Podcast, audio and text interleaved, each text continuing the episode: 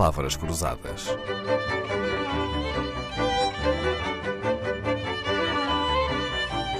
Porque quase tudo é uma questão de semântica. Costuma dizer-se que os números não mentem, mas quando os trasladamos para as letras, as contas podem sair-nos furadas. Na companhia do professor Carlos Alves, que já temos, vou pedir-lhe que fale comigo como se eu tivesse 10 anos, porque às vezes ouço umas coisas que me deixam confusa. Pode ser? Eu vou usar aqui uns casos práticos, eh, mas os números são completamente fictícios, embora os exemplos sejam retirados de notícias da comunicação social. Se eu disser que em agosto tínhamos 100 novos casos por dia de Covid-19 e que hoje temos duas vezes mais, quantos casos temos hoje? Temos o dobro? Não, temos o triplo. Ah, é? Se tínhamos 100, com uma vez mais, passamos a 200. Com duas vezes mais, passamos a 300. Ora, 300 é o triplo de 100. Simples, não? Ah, uh, simples agora que ouvimos a sua explicação, porque muitas vezes ouvimos nas notícias que uh, alguma grandeza subiu para duas vezes ou subiu três vezes, toda a gente achando que subiu para o dobro ou para o triplo, toda a gente, enfim, falo por mim. E se for um exemplo ao contrário, se eu comparar um preço de mil euros que venho a ver nos saldos a 100 euros. Eu posso dizer que o preço desceu 10 vezes? Não, não pode. Pode descer que o preço desceu 90%, ou se quiser 0,9 vezes. Porque se o, preço, se o preço final é apenas 10% do preço inicial, o preço desceu 90% do preço inicial. Isso não é sequer uma vez, muito menos 10 vezes, não é?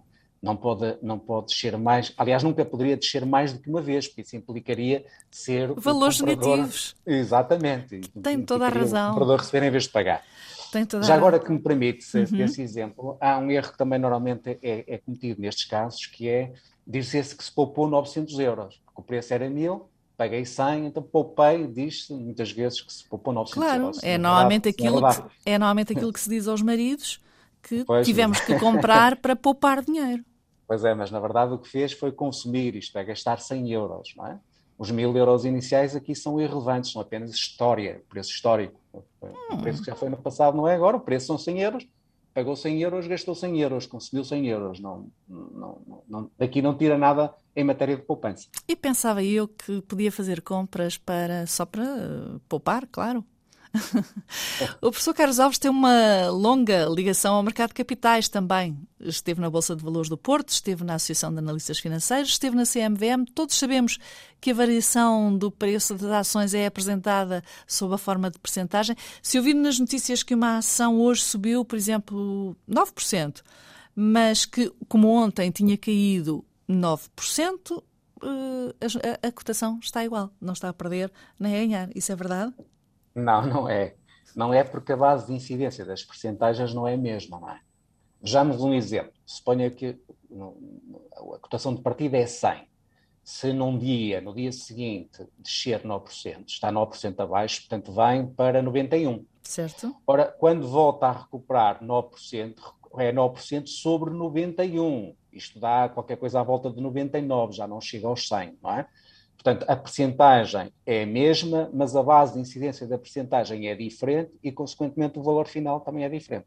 Então, agora uma pergunta para o professor Carlos Alves, a ver se consigo apanhá-lo numa curva. E se eu disser, referindo-me à mesma ação, que ora subiu 9% ou, hum, para não repetir a expressão, subiu 9 pontos percentuais, eu estarei a dizer a mesma coisa? Não, percentagens e pontos percentuais não são a mesma coisa. É? O ponto percentual é a diferença em valores absolutos entre duas percentagens. Por exemplo, se uma taxa passa de 5% para 10%, é, ela aumentou 5 pontos percentuais, de 5 para 10. Mas em simultâneo ela subiu 100%. Porquê? Porque 10% é o dobro de 5. E, portanto, não é, não é a mesma coisa, são coisas diferentes. No caso em concreto, uh, uh, o que é correto é dizer que a ação subiu 9% e não 9 pontos percentuais. Claro, nada como um economista para nos explicar, a nós, pessoas de letras, estas coisas complicadas. O professor Carlos Alves, professor da Faculdade de Economia do Porto, onde se doutorou, muito obrigada por ter vindo ao Palavras Cruzadas ajudar-nos a fazer umas contas bem feitas. Palavras Cruzadas, um programa de Dalila Carvalho.